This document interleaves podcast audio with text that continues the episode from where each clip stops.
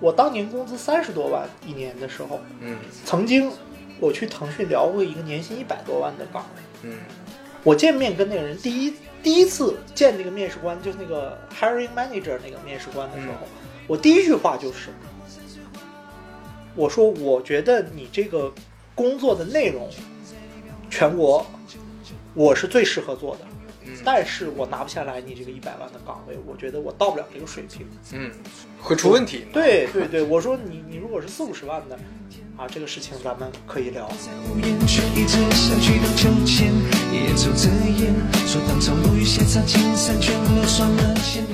格外焦虑，或者说又格外羡慕其他的人，对他的你，你你一定要拿到跟你同龄人相相同的工资，对，然后你又不想在这个中间，你又没有成长到跟同龄人的这个位置，那这个肯定大家就对你的对会选择淘汰嘛。让杂色蔓延，一言爆的炸，有一种味叫做家。啊，我给自己定了个目标，就是我可以五年啊不赚钱啊，吃吃吃存款啊，这个有饭吃就行。那么干五年，如果我发现这个事情还是做不起来啊，那我觉得我我认了，没才能啊，是吧？其实这个也可以认为我花了五年的时间，正确的认识了自己啊，那我还是回到一个更能发挥我价值的地方，嗯嗯嗯，哎，就是好好工作啊。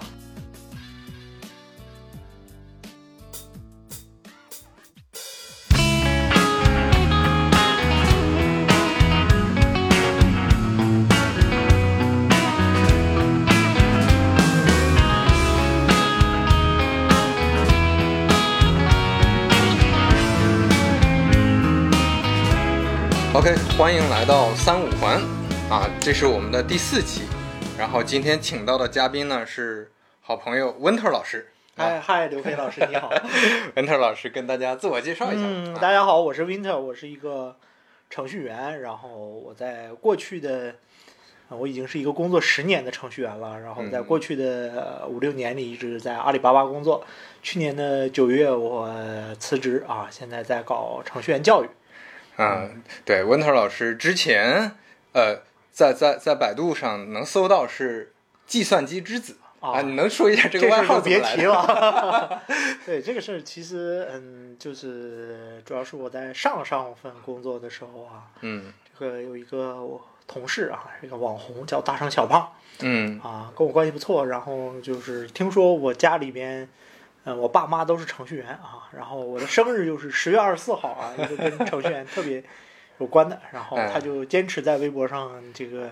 开始炒作这个事情啊，炒来炒去，然后这个大家就都当真了啊。其实是一个戏言啊，这是个玩笑啊。那那也是很很厉害的感觉。家里这程序员世家，那这个对，我觉得程序员之子可能还是比较贴切的，是吧？对对对对对。呃程序员世家，这个真的很少见，很少见。我们家一家三口程序员，对。啊，那那那很厉害，就是呃，文特老师一直是做前端的，对吧？那嗯是的能能不能简单说一下前端这个？对于比如说，对于在在在整个程序员的这个语言啊世界里面是个什么样的概念对，念？就是前端，其实呃全称叫做 Web 前端工程师啊，嗯就是嗯因为我们的 Web 其实分两个部分，一个是放在服务器端跑的，一个是放到大家的浏览器里面跑的。嗯呃，那么所以说我们的这个前端呢，其实就是呃写这部分跑在大家浏览器里的代码的这部分人。嗯嗯啊，那么当然了，这其实呢，这个这个我们用更准确的说法就是，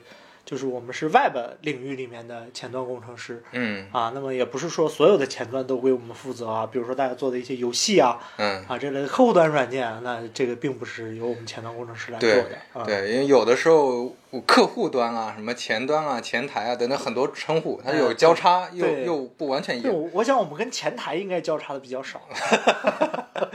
对对对，OK。但实际上前端工程师那个也不光是做界面，对吧？也还包括前端的很多逻辑嘛。对，嗯这个其实取决于不同的业务类型啊嗯。比如说，其实以前我们做电商，相对来说，这个前端的这个工作就逻辑少一些啊。它主要你点了这个地方就跳转到那个商品去了啊。但是比如说我们现在去做教育的一些相关的产品呢。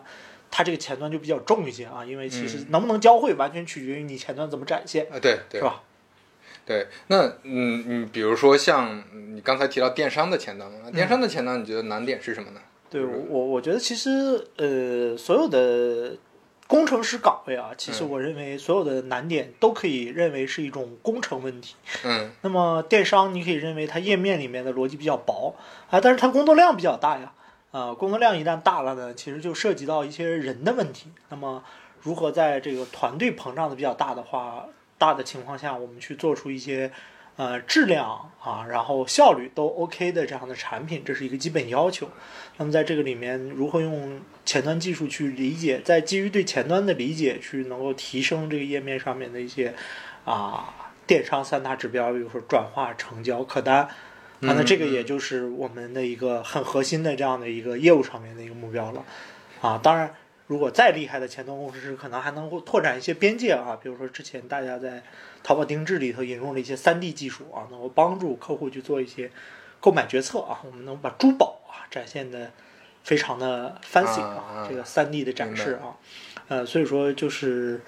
呃会有不同层次的要求吧，哎，所以所以说这个感觉上，呃，好像是那种怎么说，更看重一个组织整体的一个协协作能力，最终的产出。对，其实我觉得可以理解。其实我们所有的工程师类的岗位，其实最大的问题都是随着组织的变化，然后这个复杂性逐渐的增加。嗯啊、那么这个如果说这个我们的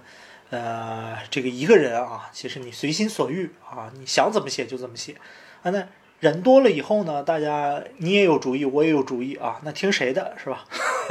然后，那么即使是有听谁的，那么我们如何保证每一个人的产出，它都达到了一个基本线？嗯，而这个就是一个非常困难的问题了。随着这个组织的变化呢，它的这个难度不是个线性增加的。你说我我我一个人的时候啊，付出一份努力；十个人的时候付出十份努力啊，不是这样的。其实它是线性增加的。可能到一百个人的时候，我们需要的这种工程知识和技术已经变得完全完全不一样了。嗯嗯啊，所以其实凡是工程师类的都有这个特点，就是工程学就是人越多，问题越难。明白。哎，那那说到这个，是不是一个做工程的，我们就不是说算法算法的程序员或者怎么样，嗯就是做工程的这种程序员，他是不是更多的还是要来源成长来源于实践，嗯，对吧？还是对，其实我觉得没错。其实对程序员来说啊，我们其实今天在互联网如此之发达的情况下，我们今天掌握的技术，一篇论文到你能够实际的把它运用起来，其实这个嗯速度已经非常快了，可能就是嗯几个月的时间啊。嗯所以说，其实我们很难说做出一些技术壁垒来啊。所以呢，今天其实我认为大部分的壁垒都是工程上面的壁垒，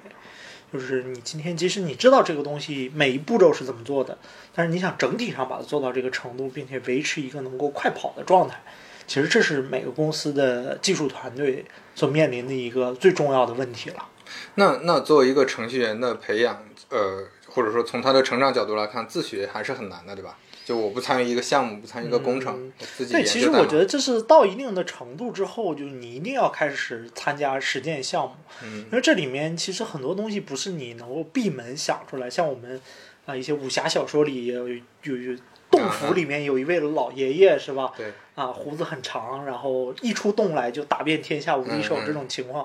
呃，在现代社会，我觉得这种情况基本上已经很难发生了。嗯啊、嗯就是其实，呃，我我举个例子，比如说这个棋界啊，以前围棋界还还总有一些啊、老爷爷是蹲在深山里面研究了很多年，对自己以为非常厉害，自出洞来无敌手是吧？嗯嗯这个结果基本上在我们现代的这个棋手的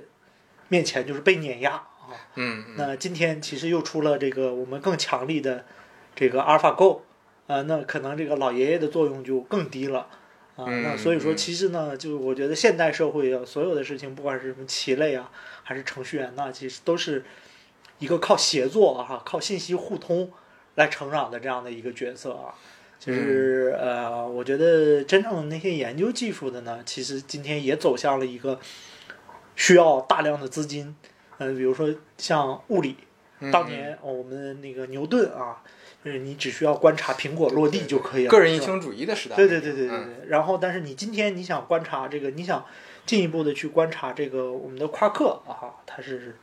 在这个这个在基本粒子里面怎么组成这个观察标准模型里面的某个粒子啊，嗯你虽然可以憋着把用数学把它算出来，但你要做实验的话，它需要的能级嗯嗯，啊，就是需要你建对撞机，甚至我们国家都 对对，那是没有国对对。国家级的一个对对对对对，支这个国家级的支持，你嗯。没有这个国家级的支持，你你你就是研究不出来，对吧？哎，所以这个是不是跟时代也有关系啊？你比如说像早期互联网刚进到中国的时候，其实还是有很多个人英雄主义的、呃产品也好，程对啊，序员也好，没错呀。其实那个时候不是有个角色叫做站长吗？啊，对对对对，对站长在我们心中就是一种全能的角色啊，这个什么图片不好看也要找 对站长是吧？这个代码逻辑写错了也要找站长对啊，这个这个人捣乱发言，我们还是要找站长。对，那个时候的软件你说出来都是个人软件，对个人开发软件、很呃，多，对对大量对对的都是这样。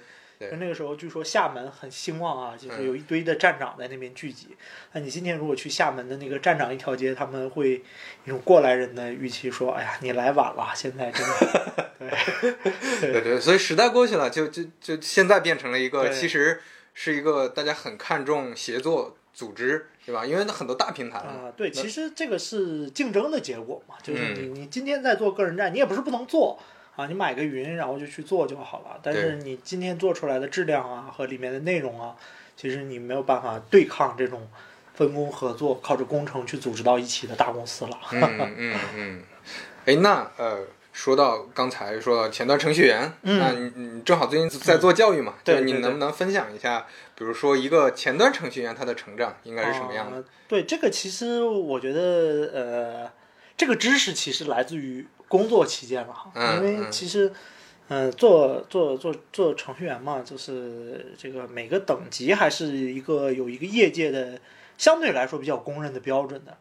啊、我之前在知乎打过一篇，就是有个自评的标准啊，就是，嗯、一个合格的一个，呃，我们先从这个入门级的程序员开始讲啊，就是嗯在门外其实有一个等级啊，就助理工程师。嗯，助理工程师是一种什么概念呢？就是说，呃，咱们呃纸上谈兵，可能知识学差不多了，但没有过应用嗯啊，但是编程基础还是好的。啊，这种情况下呢，这个他可以快速的成长，所以我们叫他助理工程师。一般来说，我们刚毕业的同学有很多是这个样子。就他主要还是打杂嘛，他没法自己负责一块儿。对他，他其实可以自己负责一块东西，但他需要别人一个辅助。嗯嗯，对就是他他他他就是他需要别人帮助他，这个因为他没有实际的操作经验嘛。明白。呃，这个跟产品也差不多，对，其产品助理、实其实都是都是一一样的嘛。对对对对，对对。然后再往后有一个这个叫叫就是入门级的工程师了，这个基本上你可以认为这个是啊你能想得到的效果啊都能够写出来嗯啊，除了一些我们特别新锐的网站上面，这个啊有一些著名的这个超出了这个大众的水平的这样的一些新奇的设计啊，按理说都是能做出来的。啊，达到这个水平呢，其实就可以认为是一个正式的工程师了啊。嗯然后呢，那么，嗯，它相应的来讲还会具备这个怎么跟设计师去沟通设计稿啊，跟服务端去沟通 API 啊，跟产品经理、啊去沟通需求，嗯对吧？这这在 team 里面就是一个合格的工程师的形象了。嗯嗯对，然后呢，我们再到下一个级别就是资深工程师，就是他有一个特点，就是他是这个项目里面的主心骨啊。大家嗯想到什么问题，一下就想到啊，一个项目里三四个人，一下想到，哎，有问题先找他。哎，这个地方找他是因为他专业能力强，还是因为他嗯这可能对这个业务比较了解呢？其实我觉得可能都有。都有啊，对，所以说我们说资深工程师，他其实会有不同的类型，啊，有的就是业务型的啊，比如说这个特别擅长解决单点的技术问题啊，嗯嗯有的呢就是比如说这个。呃，这种这个协调型的啊，特别擅长跟产品经理沟通、看需求，是吧？你们最不喜欢这样特别重要这啊，个对。但是其实我我发现好的这种资深工程师啊，嗯其实产品经理跟他关系特别好，对因为他去去砍需求的时候，他是心里有数的，他不会嗯提一些无理需求，说哎，咱们这个这个商品要不就别展示了吧，啊对对是吧？就是他前提是我要理解产 哎品，大家是用有共同语言交流的而不是说我就我是是技术，你是产品，我就跟你不共是戴天。是是，所所 所以，我们我们有有很多时候这个。呃，其实是站在对方的角度去沟通，才能形成有效的沟通。嗯所以这也是我们对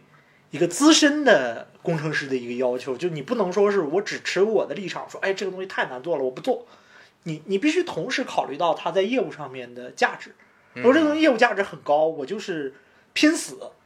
也给你做出来。如果这个东西的业务价值很低呢，那我我也不怎么想给你做。对有这个判断，我觉得可以达到这个资深水平对了。，但是但是这个判断其实就不是来源于你技术上的这个专业水平了，啊，对，它不一定了，综合的一就是对个。对对对。其实呃，怎么说呢？这个是业务型的嘛，对当，然也有技术型的，就是你什么难题来了，我都能给你解决，嗯嗯是吧？也有这个组织协调型的，就是我我能千方百计的把这个东西绕过去。反正就是这个类型很多了啊，然后就也有一些，比如说擅长写一些库啊，做一些分享啊。其实到这个时候，其实呃，这个发展方向大家开始分叉了。明白。对然后再往后，就是我们在阿阿里巴巴，我们定义叫做领域专家。嗯嗯领域专家其实就是早年要求比较高啊，这个叫人无我有，或者是人有我强啊，嗯嗯要在某一个领域内形成一定的权威性啊。这个我觉得也有一个很显著的特点，就是你老板很少在这个领域里面挑战你。嗯，就你可能懂得比你老板都多。对，就这个是一个军师的角色啊。你比如说你在这个呃这个工具领域是吧？你你老板也可能也是个前端的大的 leader，然后他要问你说，哎，你看咱们用什么工具比较合适啊？啊，这个最新出的几个工具是怎么回事啊？他就有一种这种狗头军师的角色的这种感啊觉。就就不是说我是嗯接受什么任务，啊让老板安排一下，你去给我干个什么事儿，对对你去给我写个什么东西。啊是的，这个就进化到老板可以依靠你的这个、啊，这个位置了明白。啊，再往上呢，其实要求就比较高了，相对来说就是需要你有一定的规划性嗯啊，就是你要知道这个 team 要把它带向何方啊。比如说咱们这个根据公司的业务方向，咱们前端今年要成长到五十个人嗯啊，那相对来讲，这五十个人是吧？大家要吃饭啊，大家要喝水啊，当然这些一般来说不是前段 leader 要管的事，但前段 leader 要管的是什么呢？就是大家用什么工具要不要统一，是吧？嗯如果要统一这个地方，是不是缺一个专家嗯啊？那这个焦虑就上来了啊。这个你没有专家，你这五十个人还要一起协作，那这个怎么办？那可能就要走招聘嗯嗯啊。他会这对这个团队有一个走向的规划。整体团队建设，包括就嗯，我我的方向到底是挑战一个什么对东西，还是说业务上我先保持稳定？是的，是的，是的，是的，这这种战略方向对对对，差别很大。这种决策性，对对对，他把这个团队带到哪里去？其实这个事儿，其实呃，因为我原来做了很多嘛，其实我觉得确实这个挺难做的，很焦虑，嗯就是嗯你你觉得你你只是在二选一里面随机做了一个选择，呃，结果其实可能你把团队带到了一个死路里面，嗯，嗯对，对就是对对，这个有的时候你你会觉得你在为这呃几十个人的未来在负责，对，这是一个 leader 的那个压力嘛。对对对对，但但其实呃后来发现其实也没什么哈，发现大家这个。啊、这个也不是是，大家都很优秀，所以说这个你即使这个 team 不成功啊，那人还是可以成功的。啊，对，所以，呃，这个也是反正我自己的一个体会，就是有的时候你会把这个责任背得很大啊嗯，但是结果这个其实大家都还好。嗯，嗯对，就是其实因为毕竟还有更高层次的组织保障啊，公司也不希望这些优秀人才啊就流失了啊，嗯所以其实。呃，如果说真的这个我们听众里有一些在面临这个的同学啊，也可以给一个建议啊，不用那么焦虑对，不用那么焦虑。对嗯我，我觉得我当年有点太焦虑了，啊，哎，觉得这些人离了我也不行了。嗯对，那其实对，然后我们接着说，就再往高里走嗯呢，可能其实啊、职能已经不是特别重要了，比较模糊了。其实主要是有一个业绩啊，就这个时候才是真正的一个业绩啊。其实下面的 KPI 其实大家都是打着玩的啊，对对对。嗯那其实打着玩这个说的有点开玩笑，有点夸张，但是其实这个 KPI 本身。它不是一个那么严肃的事情，对对但是其实你要再往前走到资深专家这个位置，那就是很死的。其实对公司来说，它就是看你能不能给公司带来一块营收嘛，对，对吧？你那你你自己赚来的钱，你可以想办法花，你你想怎么建团队，你也不太需要说 care 这个 high count 的这个事情，你反正嗯你你别给公司亏钱就好了嘛，嗯嗯，或者说你亏钱，但是你给公司带来了更多的希望，让董事会愿意更多的投钱，那这个就就 OK 了嘛。嗯对，其实相对来说，对这个级别的人来说，其实大家看的都很简单了。嗯嗯，对，就主要是看你能不能在商业模式上取得一定的拓展啊，给公司带来新机会。对，这这都很明确的数据上也好，或者啊，这些，对对对就是明摆着的一个成果了，对必须要这个东西。对，所以所以其实看起来就是我我这些年在行业里面，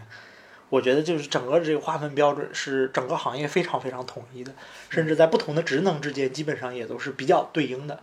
在不同的公司之间也是对应的比较好的。嗯嗯，这个定义基本上大家会不同的公司有一些侧重，但是基本上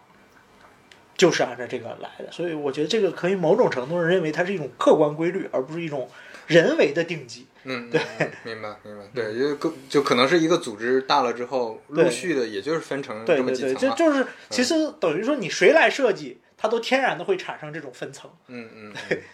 明白。哎，那是不是呃，就我之前会有一个感觉是，嗯，不管是产品啊、技术啊等等，就可能往往上走都会嗯走、走，要么你就走比较专家的路线，要么就嗯走比较管理的路线。会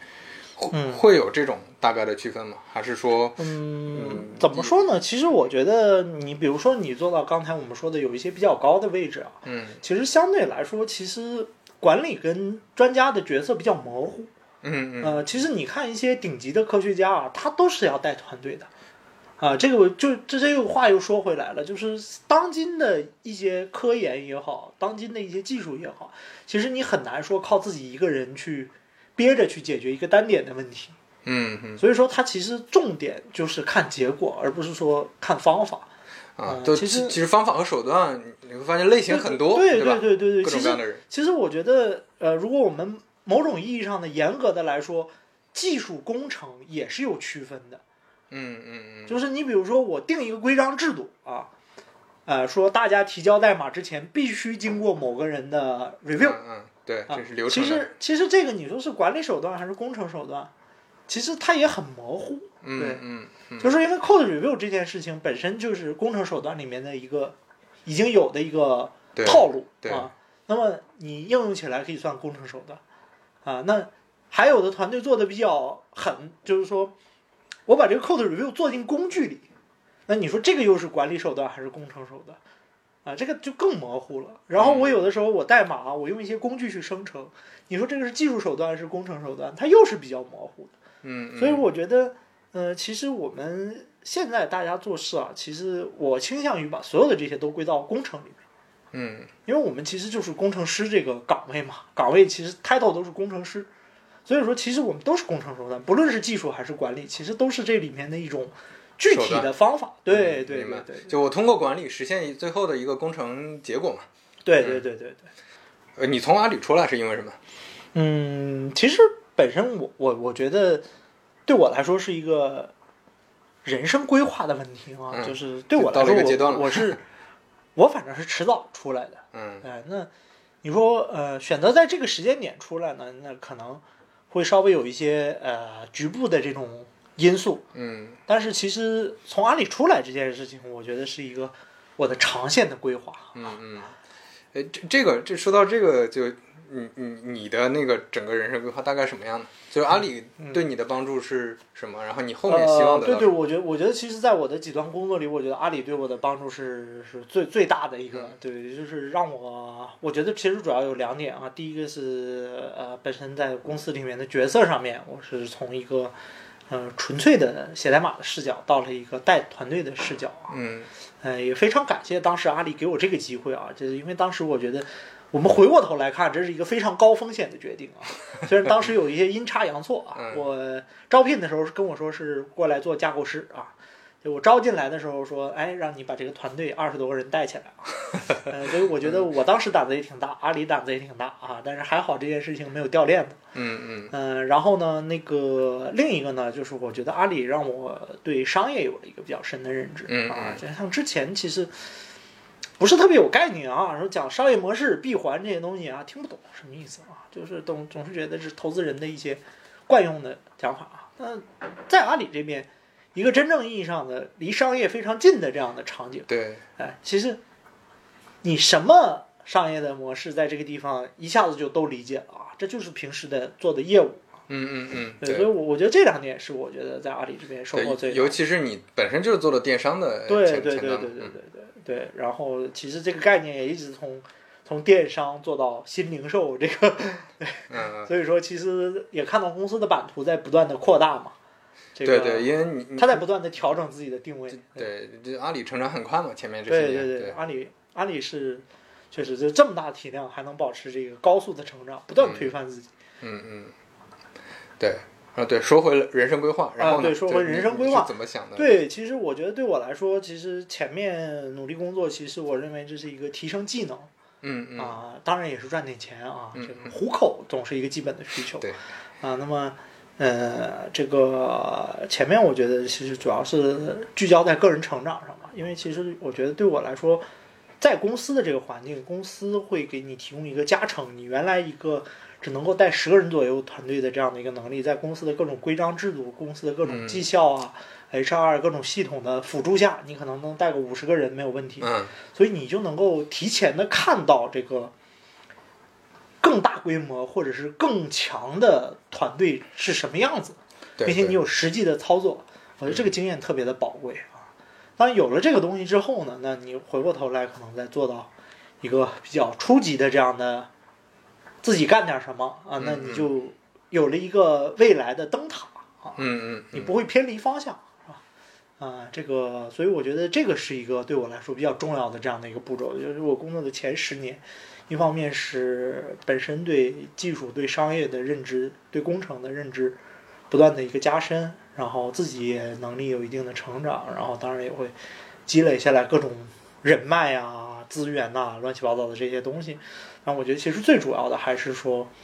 呃，这个个人能力的这种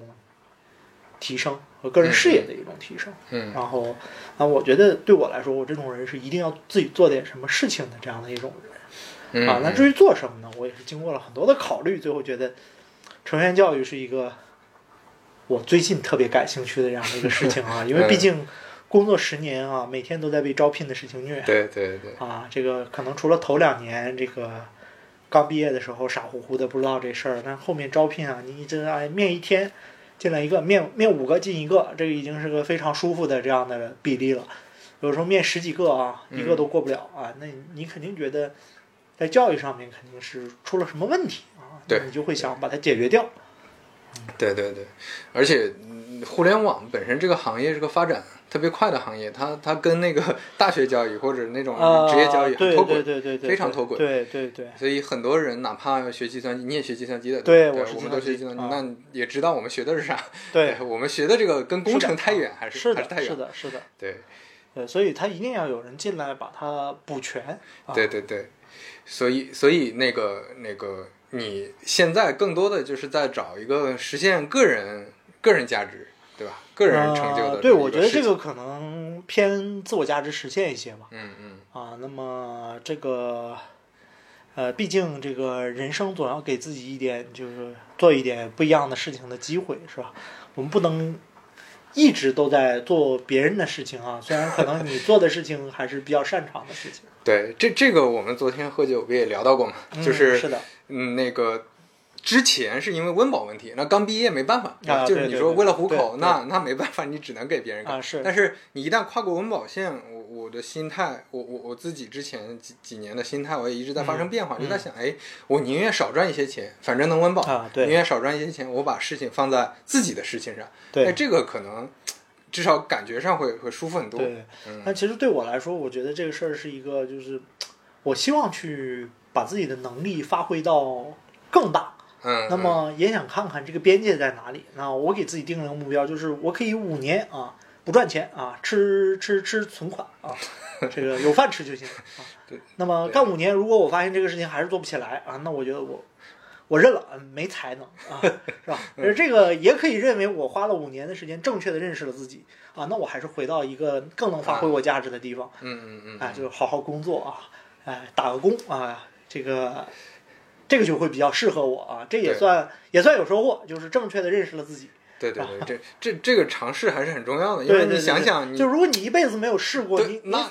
对对老了的那一天，你 会特别的遗憾。对对对对，但是试过了，那就还好，就觉得对，哎试过，了，对你试过了不行，那确实你就知道自己不行了。那对对，啊，你不知道的话，那你真的会非常遗憾。就我们再聊回来你做的事儿吧，就从嗯教育上，你觉得它是一个尤其是做你你就是做前端的那个程序员的培训嘛，嗯培训我开始肯定是做我最擅长的方向嗯嘛。呃，这个摊子也不会铺的太大。嗯 嗯嗯，我我觉得其实现在教育教育还是说怎么样能够从卖内容、卖服务过渡到这个卖卖成果的这样的一个阶段啊。我在我看来，其实前面两个可能今天都已经是特别成熟的模式，这里面会有大量的这种玩家也红海的竞争，是吧？这嗯个。啊、其实你不管谁来做这块儿，如果你还是这个模式的话，都不会有太大的区别嗯，啊。对，所所以你想做的就是直接给交付嘛，对吧？嗯，对我，我可能当然，当然这个事情，我我现在做的事情就是还是一步一步的尝试去过渡，因为我不太可能一下子拿出一个完美的最终方案来，嗯那我肯定还是会，嗯、其实如果如果比较了解我的同学应该知道我，我还是，呃，做试着做了一下卖内容，做了一下卖服务，嗯啊，那嗯么都感受一下，那么看看我在这个里面做，这到底是哪里出了问题，最后导致这个成果上不去？那我觉得这是我对行业的一个敬畏。嗯对，嗯，那呃，你要想改变一个行业，你必须要足够的了解它对对的现状。对对呃，我们最前面也聊到过嘛，你作为一个呃前端工程师，你嗯肯定是要有大量的实践机会的。那你怎么解决这个？你比如说这个学生，他就他就真的没接触过项目，嗯你怎么解决他离实践比较远的这个问题？嗯，其实我我觉得这个事情还是要落到前端技术上，就是理论上我们的前端技术是可以模拟出来任何这样的环境的，只不过是嗯可能我们有些实践的环境真的很复杂，对，那么它比较难以模拟。但是我相信这个事情，只是说你你在技术上如何去投入更大的这种精力去解决这种比较极端的问题。诶，但是有一些呢，就比如说就前面说的，我跟产品经理沟通，跟设计师沟通对，其等实我我们一等这些问题样可以设计一些场景出来，然后我们用我们用前端技术做一些假人啊，来尝试让他去跟这个沟啊，通。就是我我真的实际参与到一个很很拟真的一个项目里面去了，对吧？那我们当然，我们早期可能呃，我的思路是我们可能不太需要说在实践上面提供那么拟真的环境，嗯其实我们只需要让他做一定的了解，然后我们把把目标定在基础的培养上。那么像这种编程技能啊、算法、数据结构这种东西，我们能培养出来啊、更好的入门级的程序员。那么这是一个基本的目标。然后呢，后面呢，我们再考虑如何把前端技术进一步的运用，然后让他去培养这种更拟真的环境里面去接触这个项目的这种复杂性。嗯，那么起码我们纸上谈兵也要谈的更像一点。明白。所以所以你你还是会比较认说这种这套模式能交付一个很不错的，嗯至少一个初级初级工程师的，嗯，对，我觉得目前来讲，这是我非常有信心的这样的一个阶段。当然，当然，我觉得本身有信心是一回事，但是我觉得对我来说，这个里面我还是应该去接着再去尝试。对对对，其实这个本身也是一个迭代的过程嘛，就是你不断的去在这个里面去去认识这件事，加深这个认识，然后去解决一些中间的问题。这个其实跟我们平时做工程是一样的。嗯嗯对，所以做工程其实大家会有一个信念，就是这个东西不存在是做不出来的问题，只存在这个东西不太好做的问题。对 对对对，其实对，所以所以你们产品经理有的时候会跟跟那个程序员沟通，程序员说这个做不了啊，其实潜台词一般来说其实没有真正技术上做不了的东西啊，但是嗯，其实都是说呃它的它的性价比不够高，或者花的时间很多，对对对对，对，嗯，所以其实你逼一逼他总是会做出来的，是是吧？是是这样的，是这样。所以所以你看，产品经理里面也会有这种刚才你说的角色，他能很好的跟技术对对对对，沟通好技术说不能做的，哎，他就沟通一下，真的能做啊了啊，这个很不容易的对，尤其是一些漂亮姑娘，是吧？啊，那太难了，太难了。对，漂亮姑娘是一一种类型，是吧？对我我的意思是你招到一个还不错的漂亮姑哦娘能做产品经理太难啊，了。好吧，对，那大部分都是刘飞老师这样的，对，就是这种糙糙糙老爷们儿。对，对，但是反正这个里面其实也是有很多技巧的啊。啊，对对对对，我自己也干过这样的事情，去逼迫程序员。嗯，对，这种那就是一些职场法则了。对对对对对对。哎，我我们再聊一些轻松的话题，啊嗯就比如说像你你你其实相当于是之前很多年在阿里那种按部就班的朝九晚五啊啊，对对不是朝九晚五了，什么类似九九六啊双十一还好？吧？双双十一可能还要加加班儿，对就一直是比较那种状态，那种打工状态，然后突然变成现在比较自由的状态，你觉得还有有很大的差别吗？嗯，其实我觉得生活上这个事情呢，就是其实更多的时候主要在于你自己的一种选择吧。就有的人他就喜欢慢节奏的去工作，所以说你你即使整个公司都很忙，嗯他也不想加班。嗯那、嗯有的人呢，就是那个你自己剩一个人也要一定要工作到深夜，对，嗯就是所以我觉得这个事儿其实对我来说，公司对我的影响不大，其实主要还是在延续以前的一个工作的习惯。嗯嗯对，OK，呃，所以所以呃那那但但其实说说到具体的，就我我的类型就比较奇怪，就是我是这种，有的时候我就很懒，但是有的时候这个我就很喜欢把时间安排成整块儿的，就是 所以说其实很很多程序员其实都是我这个类型，就是我有灵感的时候我就一定要持续性的工作啊，我也不管休息啊什么的。嗯，有的时候我我觉得我觉得很很不舒服很累，那么我就我就保持一个很低频率的工作啊。其实即使是我在公司朝九晚九，那我可能也没有在工作。对 啊，明白。所以所以啊，我大概明白你的意思。其实就是外部的限制条件对你的影响啊其实很有限嘛。对对对嗯对，其实其实说到底，我觉得这个是还是要帮阿里讲一下，因为因为其实我我们这个部门是当时唯二的集团两个九九六九九六过的部门，而且这个嗯事情其实持续了不到一年。那那其实剩下的部门没有在日常九九六了，嗯嗯，都还是相对比较对按部就对对，但是就是你知道九九六它其实只是一个定死的工作时间，啊、那其实呢，就是我并不觉得平时大家加班就会自愿加班就会比九九六少了，但是嗯其实我很反对九九六这个事情，是因为它是一种强制性的加班的措施。对，其实就很多人也在划水嘛，对，或者说我就硬把时对，间扩其实一。个一个程序员划水，你真的是拦不住的。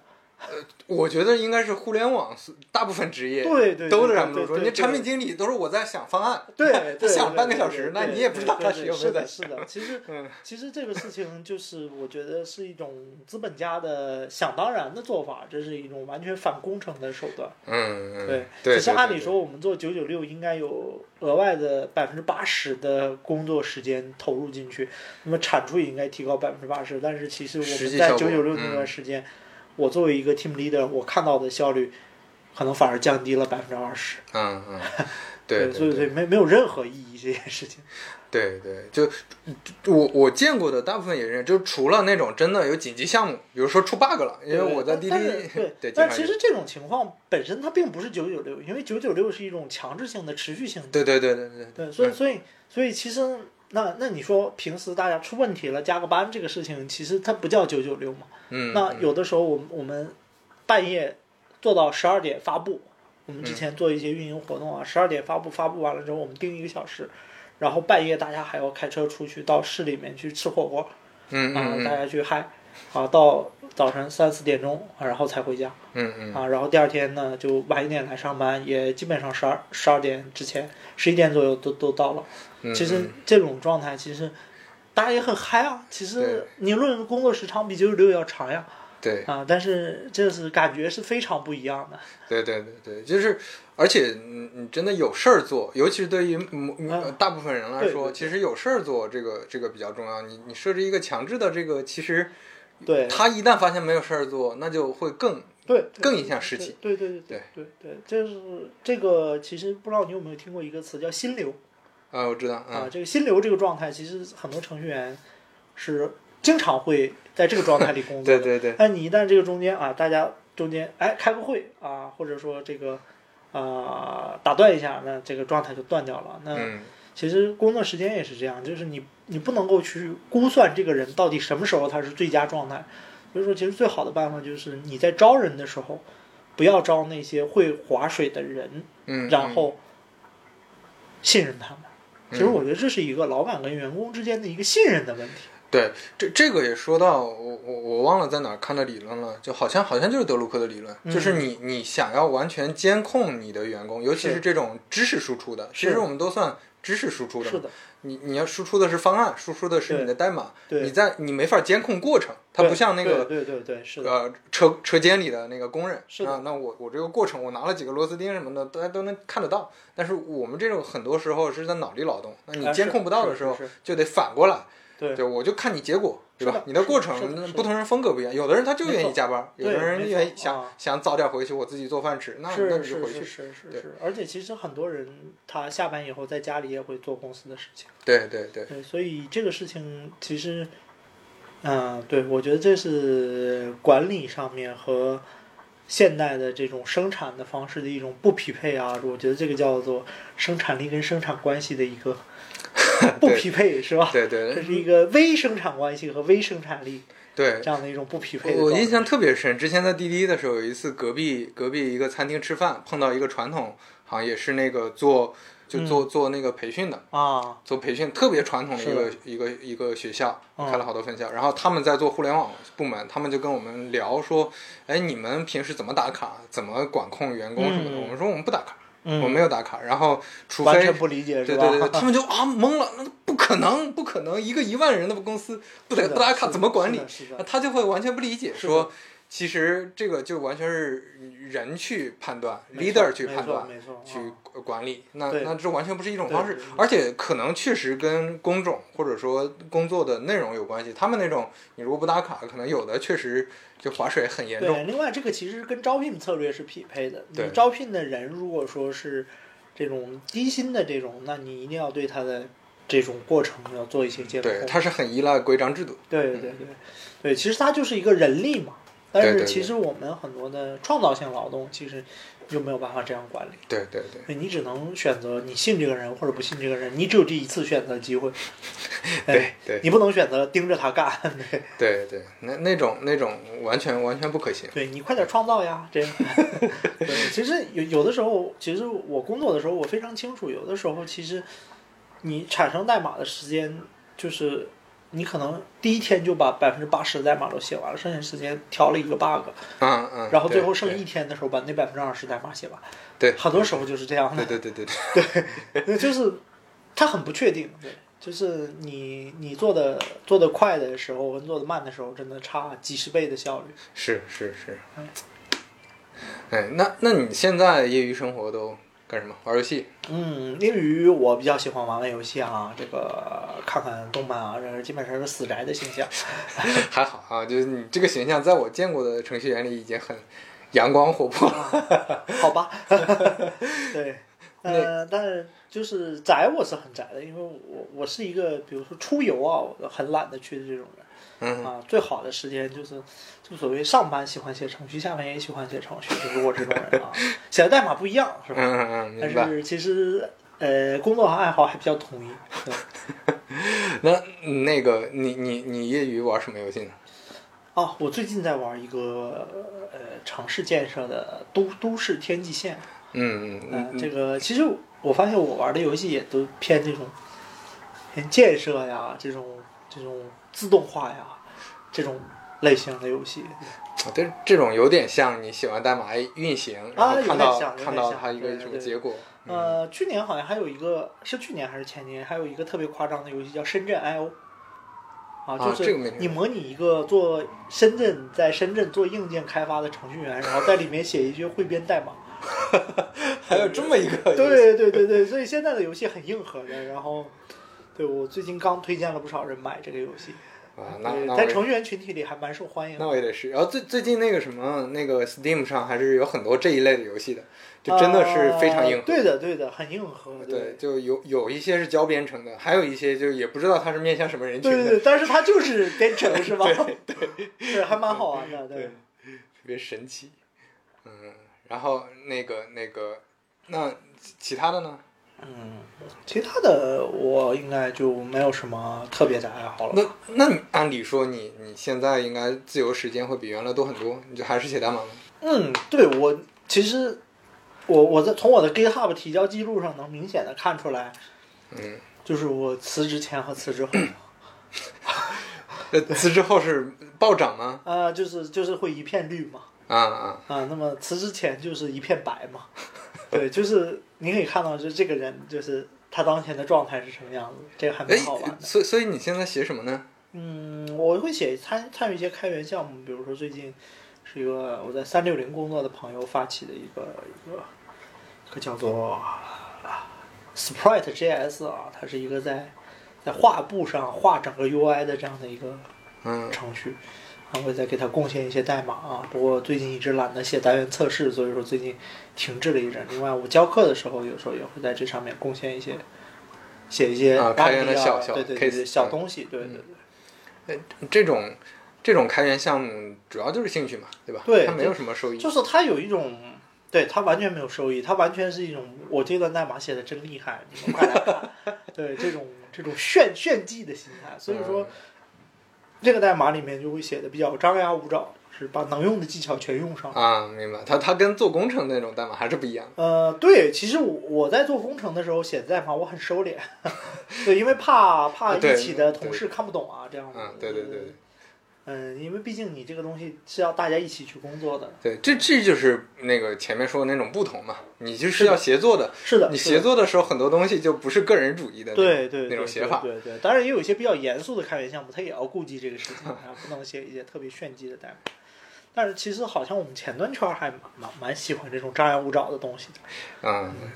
是因为是不是本身？呃，这这个说的我不知道是不是有歧视，但是是不是前端程程序员就比较喜欢这种，就比较文艺，或者说比较喜欢啊、设计？对有有有这个离设计有这个，师很近因为其实有有一些前端程序员是设计师转过来的。嗯另外就是前端这个技术本身它就更新的很快，所以说相对来说这个整个的群体形成的文化就是就比较偏娱乐圈一些，对它比较活泼。那是因为他们那个载体载体变化很快吗？比如设备，还是因为什么？嗯，其实我觉得对载体变化很快是一个方面，另一个就是说这个项技术本身它是属于一个比较年轻的状态，就是很多东西其实都是啊很糙的对付一个东西上了，然后呢后面就会有人想着我要改，啊，就有我我有更好的办法。对吧对对对，然后然后就会大量的快速的更替啊，所以说前端程序员很多前端程序员那对这个事情特别的不适应，觉得这个啊我这个这个学学不过来了，就别再开发，别再出新东西了，学不过来了。呃，但其实嗯这个事情就是很残酷啊，就是。呃，你学不学不过来了，就是他不会停下来等你，而是让你被淘汰，换一批能跟上的人来，嗯嗯。这就很恐怖这个东西。哎，说到这个，那你你身边，你毕竟从业很多年了嘛，嗯你身边那些三十多岁的、三十岁以上的程序员，啊大家都在干啥呢？嗯，其实我发现三十岁以上的程序员现在就还都挺正常的，在各自的工作岗位上在在发光发热哈。但是我们家两个六十岁的程序员确实已经 对，对，呃那那那那那是对三十岁的程序员，我觉得问问题还不大。但是我也有见过微软七十多的程序员啊，还在一线这个写呃写代码对对对，那个提交代码呃，对，不知道你有没有看看过那个官官职有一本讲微软的书啊，啊有个 David Cutler，微软的程序之神，啊，是这个这个号称这个全球最牛逼的程序员啊。微软它有 Technical Fellow，就是院士这种角色啊，嗯嗯那只有一个 Senior Technical Fellow，就是这个 David Cutler 啊，嗯基本上，呃，他有有一些著名的话，说这个。这个谁谁谁在一个星期还写不出一个操作系统呢？啊，这是这样的。对，就是他写写 Windows NT 的内核也就花了七天的时间。嗯嗯对，然后嗯这这个人就是七十岁了还在工作岗位啊，这是前几年又又换岗到了 Xbox。啊啊，对，所以所以还还是有一些程序员做的很久的，但是我我觉得这个事儿可能我有一些群啊，有什么十十年老码农群啊，对，就莫名其妙就被拉进去。其实我我被拉进去的时候还没有满十年，对，但他们嗯。后来说说你你在差不多了。在学校编程的也啊。算，我说啊，那我正经都快二十年了，对，对，然后那个就就就就就会有一些这个老码农交流的群啊，就是嗯，其实你会发现这个事情就是它是随着，比如说我们之前会听说一些三十岁的程序员该怎么办，嗯因为那个时候其实大部分的程序员还没到那个年对，都在这个二十多岁。因为其实你看，编程的，这个发展的最快的应该是九几年、九十年代开始啊嗯，啊，这个程序员开始变多起来的。，对，其实就这批程序员啊，现在其实我看到很多提问就已经变成三十五岁的程序员该怎么办了，过几年可能该问四十岁的程序员该怎么办了。嗯，我估计可能到到六十岁的时候，可能真的就该问怎么办，退休回家遛鸟逗娃了。对，那我觉得，我觉得其实就壮年都还好吧，就是可能五十之后，可能确实那你在这一线写代码，这除了少数大神之外，那确实就很难在一线继续发光发热了。但是其实像我说的，这个东西本身也是工程呀。工程这个东西不一定要你在一线去写这个算法啊，解这个算法问题啊，其实你只要保持在一个位置就好了。那么其实最重要的还是你的工程能力啊，你知道该怎么去，知道该去哪儿，知道这个路上有哪些驿站，我觉得这个才是关键的东西。嗯嗯嗯，其实我觉得我在阿里巴巴最后的那几年里面做架构师嘛，其实我也不是说说自己写了很多代码，然后我也写，但是我写的代码也不是特别多。但其实我觉得我最主要的作用就是告诉大家这个中间，啊、一个是告诉大家去哪儿，就是这个东西到底最终态长什么样；嗯第二是告诉大家这个中间有哪些点可以停。因为有的时候它一个很遥远的目标，一下子你抛出一个完美的方案来，大家会直接懵了，不知道该怎么做。但是工程就是告诉你，我们可以先做到这里，再做到那里，一步一步的让大家看到这个产出，然后你就有了信心了，就可以走过去。那实际上真正去克服难关啊，这就像唐僧西天取经啊，也没有哪个妖怪是他亲手打败的，对吧？但是他信念很坚定。但是我觉得唐僧是个反面例子啊，就因为他遇到了妖怪，他都不知道怎么办。对，对对对，然后还帮着白骨精是吧？嗯、但是我觉得其实这个里面，其实呃，我之前听过一个那个项目管理的课啊，他说其实这个项目的项目经理是是谁谁啊？是是观世音菩萨，唐僧只是在这个中间的一个 leader 嗯嗯啊。那其实观世音菩萨是知道中间一步一步的每一步该怎么办的。其实有些步骤啊，其实你看着孙悟空很厉害，其实你没发现孙悟空有一些也搞不定，嗯嗯，这个时候都是观音菩萨出手。对，还还是得对对协调一下资源。对对对对对，所所以所以所以有的时候其实你真正的作用，一个是你知道要去西天，这些人都得去西天，嗯啊，有有人顽皮啊，孙悟空一开始很顽皮，你给他套上个金箍，拿着规章制度限制一下他嗯啊，然后呢，另一个就是这中间出了问题，你你得想办法去解决。嗯啊，就是我觉得这个不管是架构师也好啊，这个这个 leader 也好啊，还是这个项目经理也好啊，其实在这方面某种程度上的作用是类似的，就是你去帮助团队去完成这个目标，嗯。所有的问题中间都是你的，只不过是你团队里你能找出识别出来像孙悟空这样的人，帮你去解决一些具体的问题。啊。嗯，OK，对，那那说回来，你会觉得像在在这个呃阶段的，你比如说之前华为就裁了很多年纪比较大的嗯一些工程师嘛，对在这个阶段的一一一工程师，大家会还会还会有这种焦虑吗？还是说现在其实在，因为因为你说的那个，就大家对程序员的焦虑可能是几几年前的嘛，现在好像好一点。嗯，对，其实我我觉得本身啊，首先说华为的本来就管理上的这个决策啊，就是年龄一刀切这个事儿本身实际上是，我觉得是彰显了他在管理上面的一些问题。嗯但是其实我觉得本身你到了一定的年纪，没有成长到这个年纪该有的嗯，程度，这本身可能就说明你自己的职业发展出了问题。对，这不是这个职业的问题，对？对，这也不是这个职业的问题，这也不是这个公司的问题。但是我觉得公司的问题是公司没有能够正确的识别，并且没有能够靠着平时的管理机制识别，而是最后靠着年龄去做一刀切的识别，所以上了新闻嘛，嗯嗯，对吧？这对他来说产生了一个负面的公关嗯啊。这个当然，我觉得其实我是反对一切粗暴的管理手段的，尤其是这种。这个人不是你直接管理的，你作为上层的管理，你直接下来去做这个事儿了。我觉得这个就就是针对整个公司做这种一刀切的事情，这个就是一种完全错误的管理方法。但是我觉得本身这件事情是值得大家思考的，因为其实你不考虑这个年龄问题，就是你，嗯、你到了正确的年纪却没有完成正确的成长，这个人嗯本身确实就意味着你的竞争力降低了。嗯嗯，对。而且这这么说回来，其实不光是在互联网行业或者 IT 行业，只不过在这个行业它更新迭代稍微快一点，可对，能稍微风险大一点。但是你在传统行业，不代表说你就能混日子。是的，是的，其实互联网是放大了这种东西嘛。对呃其实就像你你去去做建筑的工程师也好，这个号称是建筑可以越老越吃香，但是其实这件事情今天已经被颠覆了，因为你会看到今天有很多的 CAD 啊这样的东西，其实在在吞噬原来的这种建筑设计的这样的一些空间。对，啊，这个啊，所以说很多老的建筑师也变得不那么受欢迎对了。对，对就是你还是得有本对事。对，所所以说嗯其实都一样，就是你是否能够真正的完成你自己应该有的成长。嗯嗯，那你说这个人，你说我我我完全没有成长，我这一辈子就这样了，其实你也会有合适的位置啊，嗯只是说啊，对，他那焦虑是来源于你预期和现实不对符，对对对对吧？就是你对，其实你如果真的就愿意拿那个低的钱，然后就在这个位置上努力？努力工作，对对对，就是正常工作嘛你。家里找个关系去个底层公务员干一辈子，对对，不要成长，对，也是可以的，也是可以的。比比如说，其实以前就会有这种开电梯的岗位，对吧？嗯，说这个岗位它完全没有成长，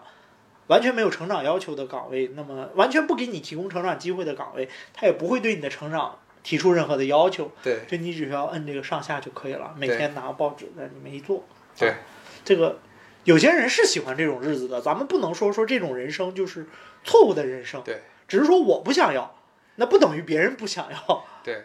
我觉得关键问题是有一些觉得格外焦虑，或者说又格外羡慕其他的人，对其他的你，你你一定要拿到跟你同龄人相相同的工资，对然后你又不想在这个中间，你又没有成长到跟同龄人的这个位置，对那这个肯定大家就对你的对会选择淘汰嘛。其实公司不会选择给你降级，因为其实公司对公司来说，降级是一个非常复杂的事情。啊，我我至今没见过几例说是给你降级啊，除非你犯什么错误了，是吧？对。那如果没有降级的话，那么就意味着公司只有一条路，就是裁掉。对对但是其实大部分公司啊，其实它直接就是会从招聘呀、从管理上呀，去会给你这个压力，就是嗯嗯嗯，你这个时间一久了，他就觉得你在这个级别停留时间太久了，有问题啊。其实我举个例子啊，就是这个事情不是跟年龄正相关的，就有的人他本来就是中途转行过来，三十多岁才转行进入这个行业，嗯，实际上他可能一年做到一个资深前端，他很快了。对，那你但是这种人你为什么要把他裁掉啊？嗯其实这种人是很有前途、很有才华的人。嗯嗯对吧？其实我是认识这样的程序员的，中间半路出家，其实年纪不小了，但是在这个时候进行业的时间很短，但是成长很快。嗯那我觉得这种人就是还是优秀，嗯嗯，对吧？这个他不在于说事实证明啊，就是我不说这个人是谁了，但是事实证明我这个朋友，我看的没错，他后面整个的职业发展都非常的棒。嗯嗯嗯，对对对，这这这种还是挺重要的。对个人的成长，你自己匹配一个合适的位呃置，是是是，匹配一个合适的环境，你你只关注自己成长就好。对，但是你其实我觉得说说到底就是你欲望跟你的能力匹配，你就可以活得很自在。对 对对，你你还是要认清认清这个。对对对，所所以所以其实一般来说，大家这个新闻上讲华为最惨的是什么？什么又家里又有房贷，然后又有车贷，然后这个又是个中层管理，然后这个老婆不工作，然后这种情况下突然被裁员了，对，是吧？那他也找不着下一份工作，那那是确实很惨了。对？那其实说白了，你你认为这件事情偏离在哪儿？偏离首先在于华为把他提到了这个岗位，根据年龄把他提到，或者是根据一些资历资，历对就啊提到熬资历这个岗位对吧？嗯这是第一个偏离。第二个偏离是，他就认为自己胜任了这个岗位，他开始做一些超前消费，所以是为什么会有房贷车贷，嗯，是因为他认为自己的消费能力达到了这个程度。嗯呃，为什么他老婆不工作？是因为他认为他一个人的工资足以撑撑起整个家。嗯所以说，从最开始华为的一个管理上的错误开始，这件事情。这件事 情可能就逐步的偏离了这个正常的序列嗯嗯啊。然后那么就是大家都这么认为，然后突然这个时候你华为的管理层醒悟了，哎，我要裁员，嗯，是吧？那你醒悟了，你修了你的问题不要紧啊，那你这个人就被你坑惨了，对，是吧？所以我觉得这件事情，你从一个正确的角度理解，它是这样的一回事啊。嗯当然，你也不能说这个公司做错了，但是，呃，你可以认为他做的不是很人性化，是吧？嗯如果你从一开始管理上就不要出错，这个人不要提，让他放在原来的位置上，那么说不定他还有更多的动力去成长，说不定哪天真的成长上来了，这就是件好事。你把他硬提到了一个不胜任的岗位，最后你说，哎，对不起，我做错了，这对人的人生很影响很大了。嗯嗯，是，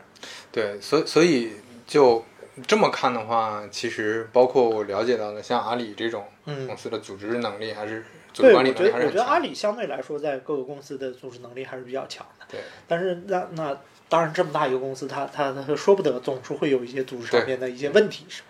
对所以所以我觉得这个事情大家可能也不用特别的去解读说啊这个年纪大了一定会怎么样，其实嗯说白了。你只要自我认知是清楚的，对，或者反过来说，比如说刚才被开除的那个华为工程师，他可能也能找到份工作，只不过比之前差差一些，是或者差差很多。他可能不愿意降薪嘛，对对对，但这种你就对吧？就对，你反过来说，虽然公司这前面因为管理能力什么坑了你，但是公司也确实不能为你这个个人能力去不太足去买账买单。是是对是是，所所所以，我其实我讲一个我自己身上的例子，我当年工资三十多万一年的时候，嗯。曾经我去腾讯聊过一个年薪一百多万的岗位，嗯。我见面跟那个人第一第一次见那个面试官，就是那个 hiring manager 那个面试官的时候，嗯。我第一句话就是，我说我觉得你这个工作的内容，全国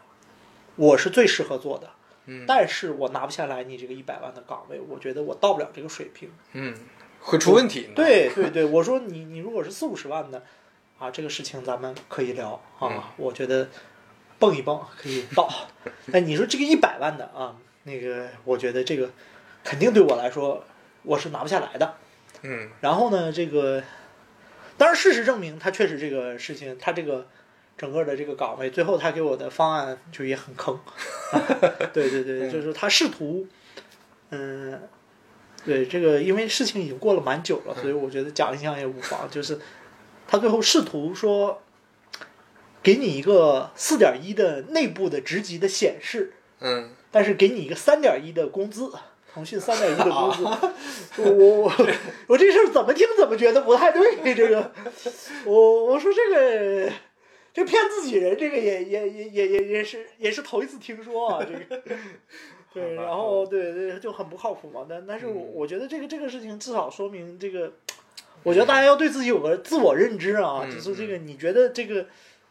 来路不正的东西啊，你这个就不要接就好了。嗯 嗯，对你这样让我想起来之前那个那个就资反正资本市场特别火的时候，差不多五六年前，对，就好多公司，不是某公司也搞了一个电商平台，某啊个大型房地产公司，是，是吧？我听说了很多人，嗯就是也是从老的电商公司，认识有阿里的，有什么嗯过去的，对，他可能一下跳两三级的，是的，可能一下是工资涨好几倍，是啊，但是等那个电商平台一下黄了，因为因为很明显嘛，就对，你就就再也找不着下一份的工作了，是对，吧？就就就很尴尬，因为那个那个平台很难拿成果它，是然后你再出来之后又不愿意降薪，又不愿意降职级，是是，那就挂在那儿，你特别尴尬，这叫有价无市，对是吧对，？这个人反正你放在这里，这个别人也不怎么想要，对。对对对我我我还有一个案例，就是我一个前下属的下属啊，其实那个时候已经就是我这个下属，他这个团队已经从我这边分出去了。嗯但是这个人呢，就是他可能还比较信任我，然后就过来聊啊，去某直播平台，说是也是一个他们的以前的同事，老同事啊，说这个找他过去啊。这个人在当时在阿里是个 P 六的这个级别，嗯然后说那个去了帮我一顿那个发信呀，忽悠说说说这个是什么双十一的什么什么前段的总，双十一什么前段的总负责人，然后那个呃这个什么 P 八级别，嗯然后说了一堆，然后他是级别都都这么说吗？对级别都这样说，他在内部反正就是这样说的，嗯就他这个同事帮他包装了一下，嗯然后那那个啊，最后给他开的 offer 也很高，差不多 double 了他在阿里的薪资。嗯然后他过来找我问我的意见是什么，然后我当时其实很中立啊，就是本身这个人其实已经团队上不属于我了，只是说他作为一个问我就作为一个老领导问我的意见啊，想请教一下职业发展，其实我就说说了一句话，他就不走了，嗯我就问他。你希不希望你以后招的同事都是这样招进来的？你所有的身边所有同事都是这样招进来的，嗯，你怕不怕？马上拒了吧，对不对？对，这很恐怖啊。对啊对啊，对不对？就这种虚高啊，这个有的时候，你你自己觉得是占了便宜，其实呢，就是相应的来说，说明这个公司的公司的判断能力是有。对对，招聘能力、团队建设，对对所以所以这个事儿，我觉得就是说到这个年龄的问题啊，其实说白了，你自己的职业发展是握在你自己手里的，嗯，别被突然来的这些。路边的野诱惑花，对哎诱惑走了，拐歪了你的职业发展路哎线，这个挺恐怖的对。这两年好一点，之前之在之前诱惑实在太多了，啊，吧？对啊对，就是其实这个事情有的时候就是嗯其实也挺难的，就是经济形势好的时候呢，就有一些这种